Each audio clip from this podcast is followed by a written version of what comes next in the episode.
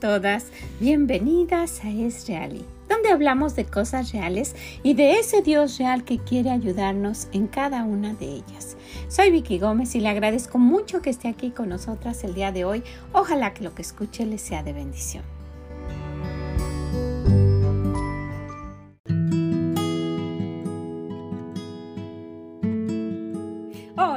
Está? ¿Cómo se encuentra? Bienvenida, gracias por acompañarnos, por estar aquí con nosotros un día más, tratando de hacer lo que nuestro Dios quiere y quisiera que viéramos el día de hoy.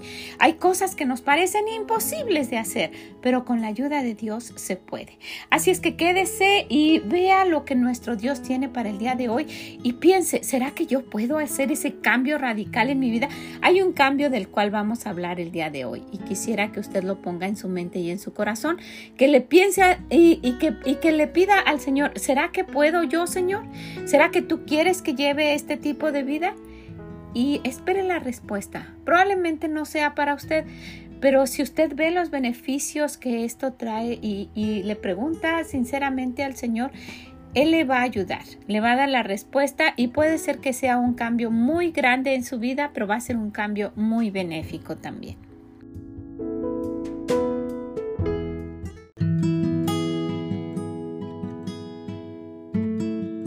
Y primero que nada quisiera que recordáramos que estamos hablando de los proverbios y el día de hoy tenemos el proverbio número 6. Vamos a ver después un solo versículo y vamos a ver cuánto podemos aprender y, ver también ese tipo de cambio de vida del que estábamos hablando.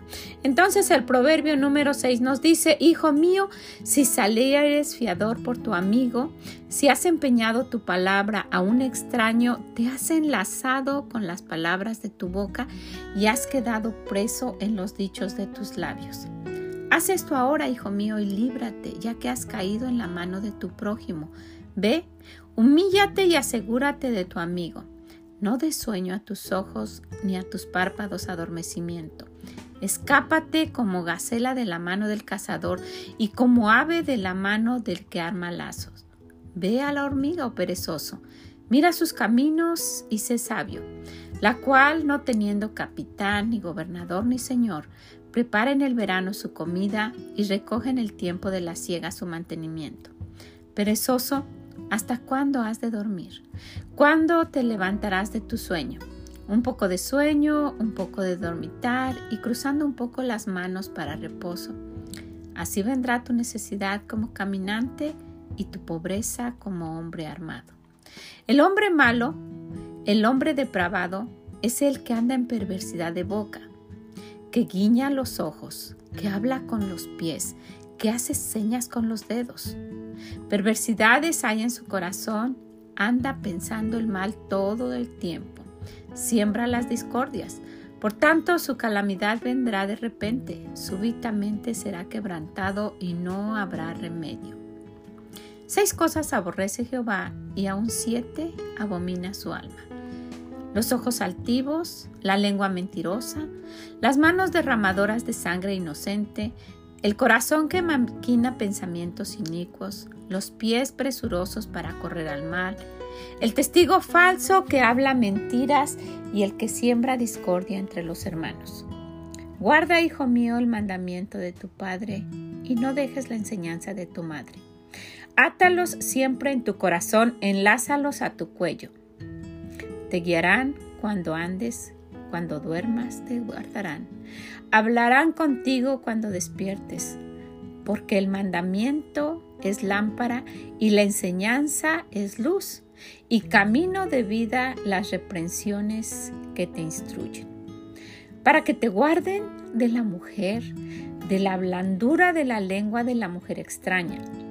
No codicies su hermosura en tu corazón, ni ella te prenda con sus ojos, porque a causa de la mujer ramera el hombre es reducido a un bocado de pan, y la mujer caza la preciosa alma del varón. ¿Tomará el hombre fuego en sus senos sin que sus vestidos ardan? ¿Andará el hombre sobre brasas sin que sus pies se quemen? Así es el que se llega a la mujer de su prójimo. No quedará impune ninguno que la tocare. No tiene en poco al ladrón si hurta para saciar su apetito cuando tiene hambre. Pero si es sorprendido, pagará siete veces. Entregará todo el haber de su casa. Mas el que comete adulterio es falto de entendimiento. Corrompe su alma el que tal hace. Heridas y vergüenza hallará, y su afrenta nunca será borrada. Porque los celos son el furor del hombre y no perdonará en el día de la venganza. No aceptará ningún rescate, ni querrá perdonar aunque multipliques los dones.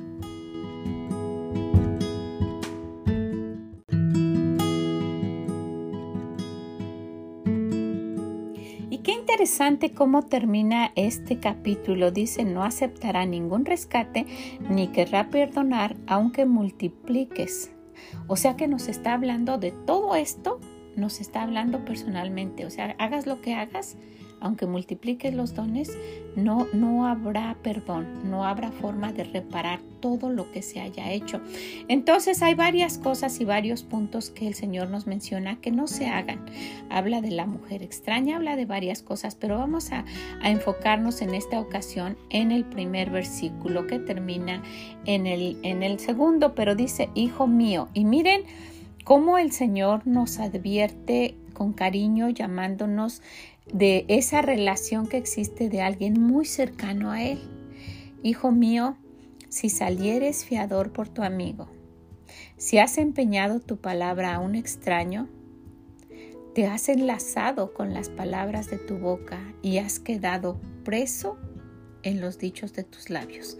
Miren lo que nos advierte el Señor. Dice, si ya hiciste eso, va a ser muy difícil. Preso, alguien que está en la cárcel, alguien que tal vez tenga cadenas, alguien que está sujeto, va a ser muy difícil salirte de ahí. Y dice a un extraño, con una persona que uno no conoce, miren lo que dice. Hijo mío, si salieres fiador por tu amigo, si has empeñado tu palabra a un extraño, y te has enlazado con las palabras de tu boca y has quedado preso en los dichos de tus labios. Y luego dice, haz esto ahora, hijo mío, y líbrate, ya que has caído en la mano de tu prójimo. Ve, humíllate y asegúrate de tu amigo y ve y dile, sabes que lo siento muchísimo, pero no puedo hacer eso.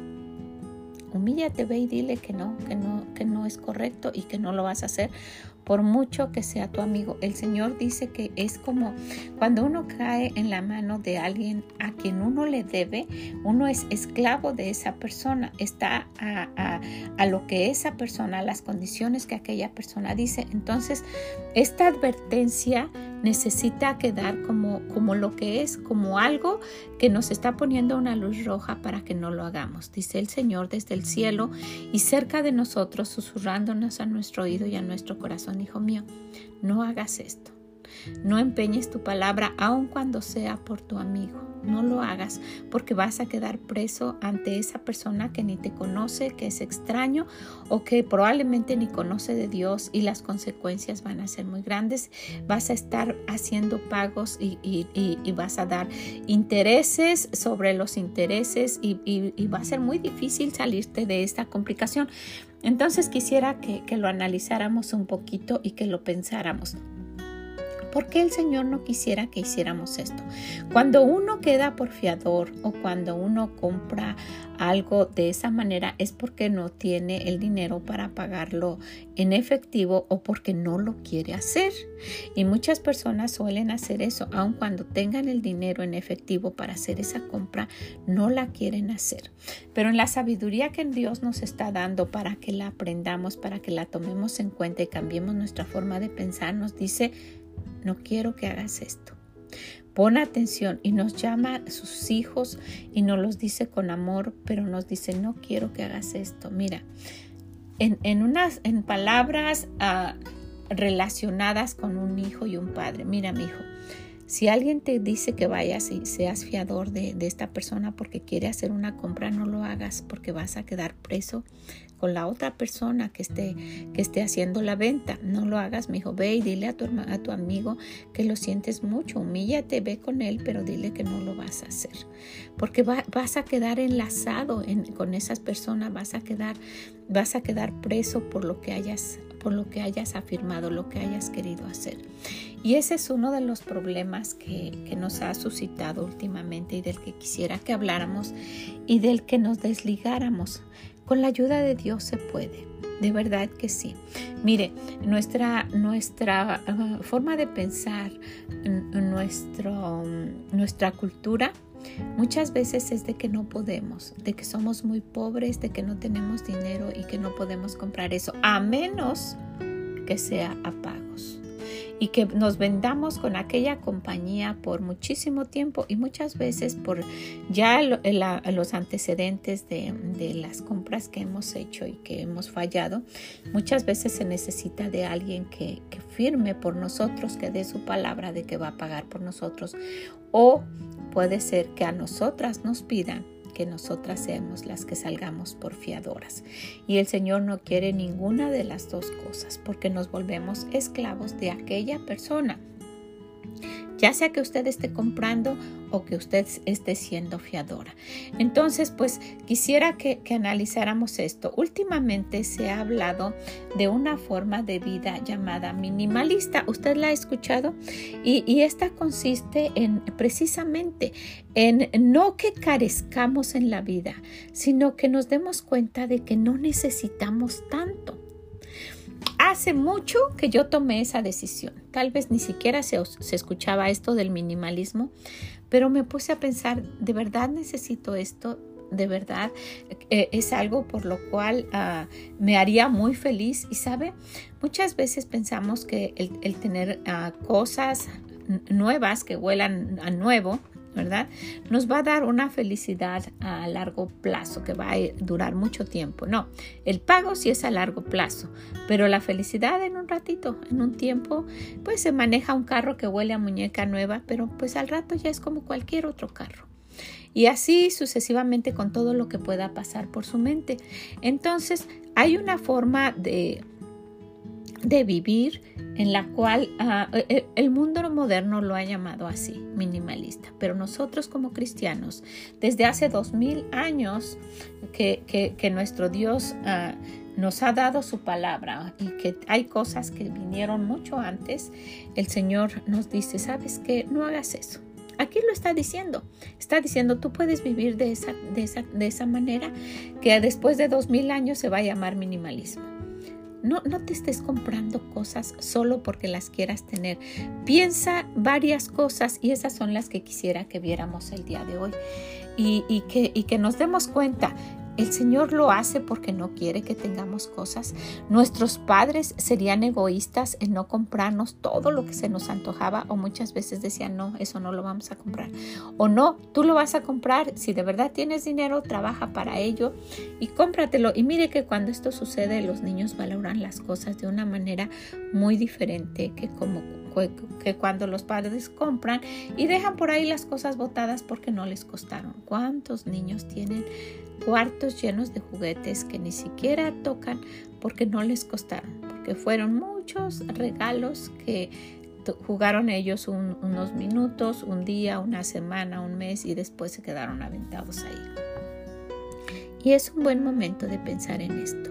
Mire, no nada más por la crisis mundial que, estamos viviendo y que pues las cosas vemos que están caras y, y no, porque puede ser un estilo de vida que le haga pensar, realmente necesito estas cosas, realmente pudiera vivir sin ellas, realmente está algo que, que, necesito, realmente eh, eh, si, si no las tengo me puede pasar algo. Y cuando nos damos cuenta, no, Muchas veces esto no es así. Muchas veces es solamente porque hemos visto cuánto, cuánta publicidad hay o cuánta presunción en nuestro ambiente existe. Pues alguien tiene y nosotros queremos tener también. Alguien se compró y ¿por qué no lo voy a hacer yo? Pero podemos vivir de una manera más sencilla el Señor no quiere que vivamos de una manera carente, pero por eso nos dice, manténme del pan necesario, no me des mucho, no sea que te niegue, ¿verdad? Que ya después diga que yo fui la que lo, tuve, Y después que tampoco sea tan poquito que piensen que tú no estás proveyéndome, sino eh, eh, ayúdame a vivir de una manera en la cual yo esté feliz. y quisiera que viéramos una definición, una definición que nos pueda hacer pensar qué tipo de vida queremos tener. Ambiciosa y presunciosa y solamente por quedar bien y gastando aún lo que no tenemos o una vida feliz.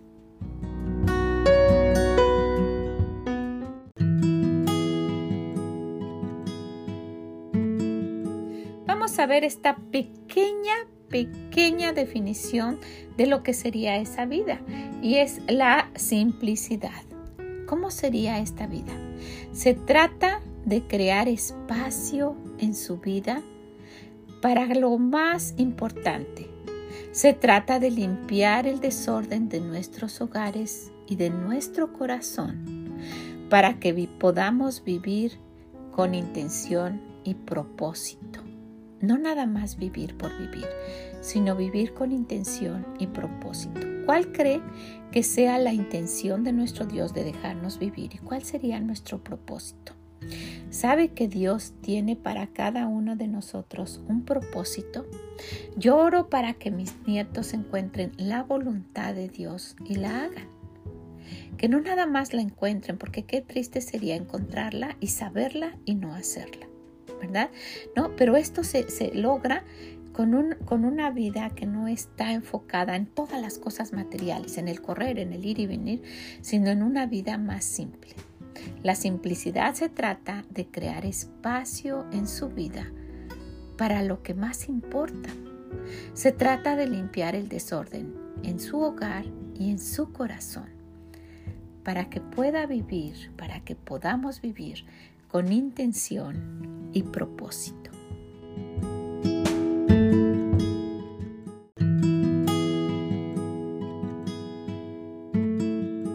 Sabe, llevar este tipo de vida toma una decisión, una decisión de voltear alrededor y ver tantas cosas que simplemente son esa, ese, ese ruido visual que nos impide tener una vida desahogada y tranquila poder deshacernos de aquello que no necesitamos y poder llevar una vida más tranquila, una vida más relajada, una vida más simple. Entonces, pues quisiera que lo piense, quisiera que, que, no sea algo eh, de emoción, sino que piense, pudiera vivir de una manera más tranquila. Y empiece con, con tomar la decisión y hay muchas técnicas para hacerlo. Quisiera que viéramos algunos detalles que nos pueden ayudar y cuáles serían los beneficios que tuviéramos al cambiar nuestra vida, ¿sabe? Muchas veces nos enfocamos más en, en, limpiar nuestra casa, en ordenarla, en acomodar aquellas cosas materiales que hemos acumulado y que en un momento, de un momento a otro, traen un desorden grande en nuestro entorno y que no nos permiten pasar tiempo de verdad con nuestra familia.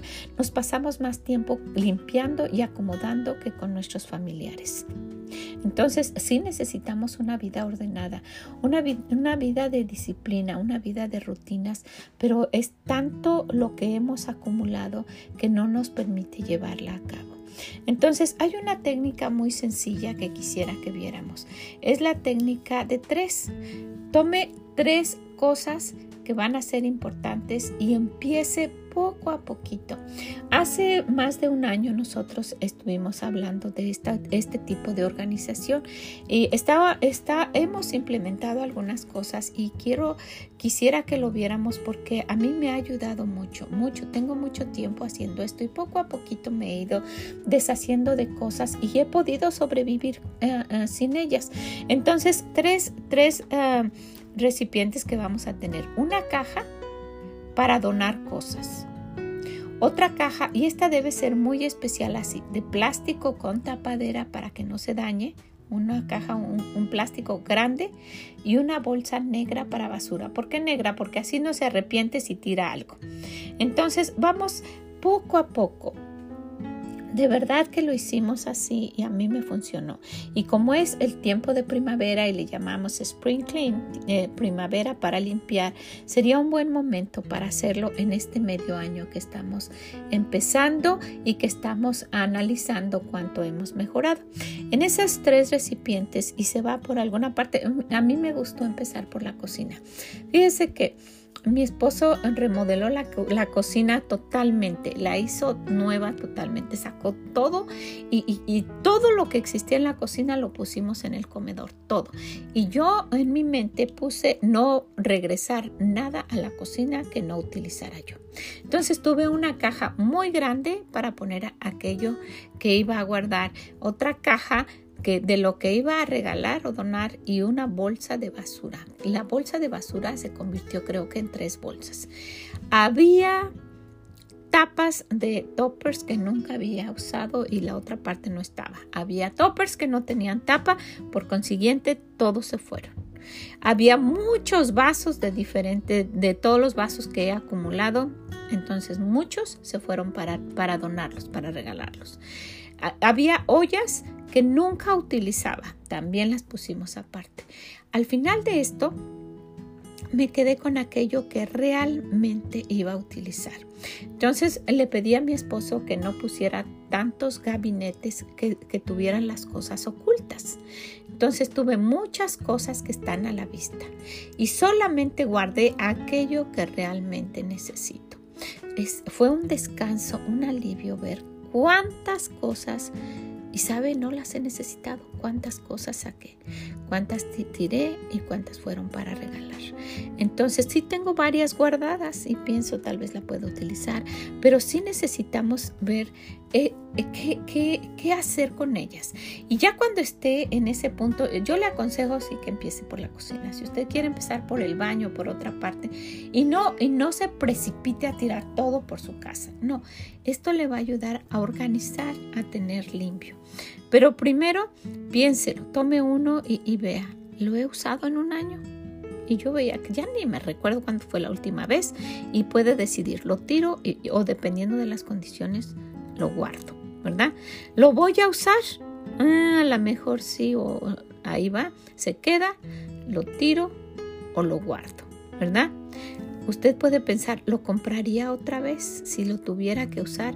Y sabe, muchas veces, yo no sé si a usted le ha pasado esto, hay algo que está tan guardado que no sé dónde está, que a veces compramos otro para que para la necesidad que tengamos por no saber exactamente dónde está. Entonces, si lo volvería a comprar, a lo mejor vale la pena guardarlo o tenerlo a la mano, dependiendo de cuánto usted lo usaría, ¿verdad? Si no lo he usado, ¿verdad? Y, y ya pasó tiempo, por seguro no lo va a usar. Si ha podido vivir sin eso, no lo va a usar. Ahora, lo podría reemplazar fácilmente si lo necesitara. Ahora, si es algo muy, muy caro, de unos 500 dólares y algo, y, no lo usa, a lo mejor vale la pena guardarlo o regalarlo a alguien que lo use, ¿verdad? Pero piénselo y eso le, le va a ayudar a tomar decisión. Si lo necesitaría, lo pudiera reemplazar fácilmente. ¿Verdad? Y luego le, le, gusta, la hace feliz, aunque no lo necesite, porque si le gusta es una decoración y él ni la necesita, pero la quiere tener ahí, eso también sería algo para pensarlo. Entonces, si, si, si vamos haciendo esto en cada una de las habitaciones, nos vamos a ver cuánto, cuánto cuántas cosas hay que realmente no necesitamos, con cuántas cosas nos podemos quedar que sí necesitamos y que nos hacen felices. Y algunas que aunque nos estén aparatosas y feas y lo que usted quiera, si la hace feliz, quédese con ello. Y sabe, estos son solo consejos. De esto hemos hablado en el pasado. Y estamos haciendo unas pequeñas modificaciones, pero de verdad sirven, le hace sentir mejor y va a tener pues un tiempo diferente. Piénselo. Y estamos hablando de no comprar y no, y no eh, salir por fiador por comprar algo que muchas veces ni siquiera necesita. Entonces, cuando empiece con, este, con estas actividades, tome en cuenta esto. Empiece con cosas que no sean muy sentimentales para usted, para que no le cueste tanto trabajo deshacerse de ellas. Y luego cuando ya va viendo que, que hasta se va a sentir mejor, lo va haciendo con más facilidad, porque si empieza, ay, esto no lo quiero dejar, esto no lo quiero dejar, pues realmente al último va a terminar sin dejar nada, ¿verdad? Entonces, vaya paso a paso, no lo haga todo de una vez. Vaya primero, a lo mejor toda una semana con una, un, solo, una sola habitación toda la semana a lo mejor con la cocina. No se atare, no lo haga como, como un esfuerzo, un sacrificio, no se desgaste. Ha estado así por años. Entonces piénselo y vaya primero poco a poco.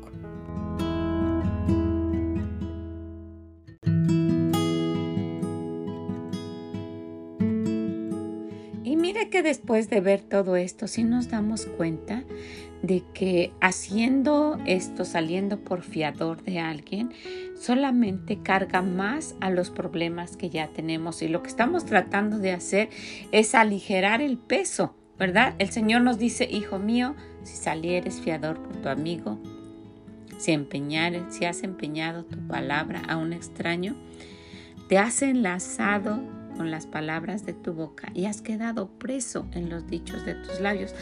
Haz esto ahora, hijo mío, y líbrate, ya que has caído en la mano de tu prójimo. Ve, humíllate y asegúrate de tu amigo, para que la relación siga igual, pero que sepa que no vamos a hacer eso. Entonces, siguiendo el consejo del Señor y dándonos cuenta que muchas veces hacemos esto solo porque queremos satisfacer algo que queremos comprar cuando compramos y lo hacemos a plazos porque esto es lo que sucede. Salir por fiador de alguien es porque esa persona va a comprar algo a plazos y usted está quedando en aquella persona, en el lugar de aquella persona por si la otra no paga. Usted se está comprometiendo a hacerlo y esto le está causando más, más carga a la que ya tenemos. Entonces el Señor nos dice, no hagan eso. Y principalmente vean que ni necesitan todo lo que están tratando de comprar y que sea con sabiduría lo que se adquiera no solamente porque lo vi o porque alguien más ya lo tiene. Esas redes sociales hacen que el pensamiento de las personas cambie y, y, exista una ambición por tener más, por todo lo que están promoviendo. Pero cuando estemos ya cansadas y cargadas, el Señor nos dice, ¿sabes qué? Toma mi consejo yo te digo que no vayas y compres todo y menos a plazo si no tienes, ¿verdad? Y además que esas cargas que tú tienes ya, ¿verdad? Por lo que ya hayas comprado o por los problemas que tienes, déjamelas a mí. En Mateo 11:28 dice, venid a mí todos los que estáis trabajados y cargados y yo os haré descansar. Y en primera de Pedro 5, 7 nos dice que echando toda vuestra ansiedad sobre Él, porque Él tiene cuidado de vosotros. Entonces, pues necesitamos ser sabias para no cargarnos más de cosas, deshacernos de aquellas que no necesitamos, tener más ligera nuestra carga, esa carga de cada día que nos hace que, no avancemos y que dediquemos todo nuestro tiempo principalmente solo a limpiar lo que hemos acumulado. Entonces, pues yo quiero animarla, animarla a que tenga organizado. La organización nos ayuda muchísimo. Nos, nos, nos da una vida más tranquila. Y déjenme le digo algo que, y, y lo comparto con ustedes, algo que encontré por ahí que se llama aligere su equipaje.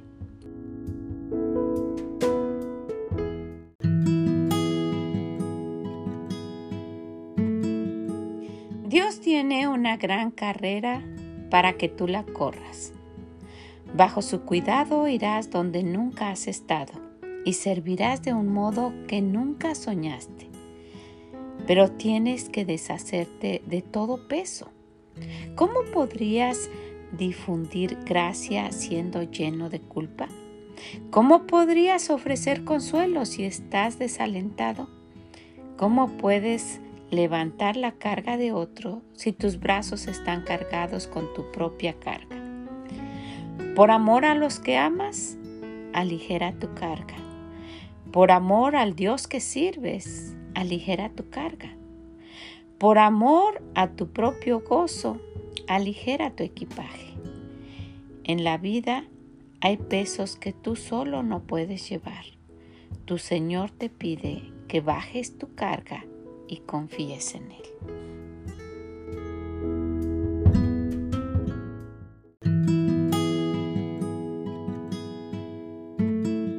Y finalmente quisiera que viéramos algunos beneficios que pudiera tener si no sale por fiadora si deja de comprar tanto solo por comprar y si tiene una casa organizada, habiendo depurado aquello que no necesita. Mire, todo esto tiene que ver con lo que nuestro Dios quiere. Quiere que nosotras vivamos una vida más tranquila, más ligera. Vamos a ver entonces 15 cosas que pudieran beneficiarse. Yo me imagino que hay muchísimas otras, pero 15 cosas que pudiera tener como beneficio si seguimos los consejos del Señor y si tenemos una vida ordenada, ¿verdad? Es algo que al Señor le gusta, es algo que Él quiere. Número uno, primeramente se va a gastar menos porque solo se va a comprar lo que verdaderamente se necesite y muy importante, en efectivo. Número dos, tendremos menos cosas que organizar y menos estrés. Número tres, hay menos incomodidad y frustración. Número cuatro, hay más tiempo para otras actividades. Número cinco, usted puede descubrir su propósito en la vida. Número 6. Se puede enfocar más en su salud y en la de su familia. Número 7. No perdemos tiempo buscando cosas. Número 8. Se va a sentir más feliz. Número 9. Va a ser más productiva. Número 10. Va a tener menos que limpiar. Número 11. Es muy probable que mejore su sueño. Número 12. Tendrá tiempo para dedicarlo a su familia y se relacionará mejor con ellos. Número 13. Su casa se sentirá más espaciosa. Número 14, usted se va a sentir mejor. Y número 15, y principalmente porque este es nuestro objetivo, tendrá tiempo para pasarlo con el Señor y servirle mejor.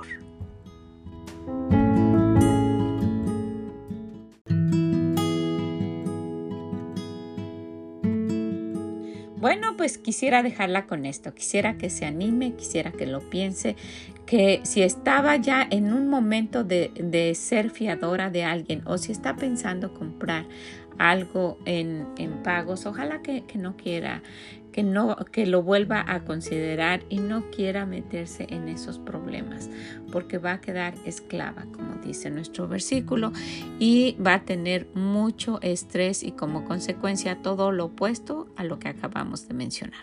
Ok pues la dejo con eso la dejo para que lo piense y si puede compártaselo a alguien si usted conoce de alguien que, pues malgasta mucho su dinero y, y, solo está acumulando en su casa, ojalá que le pueda servir. Que el Señor le bendiga grandemente y nos escuchamos en la próxima. Mm, bye bye.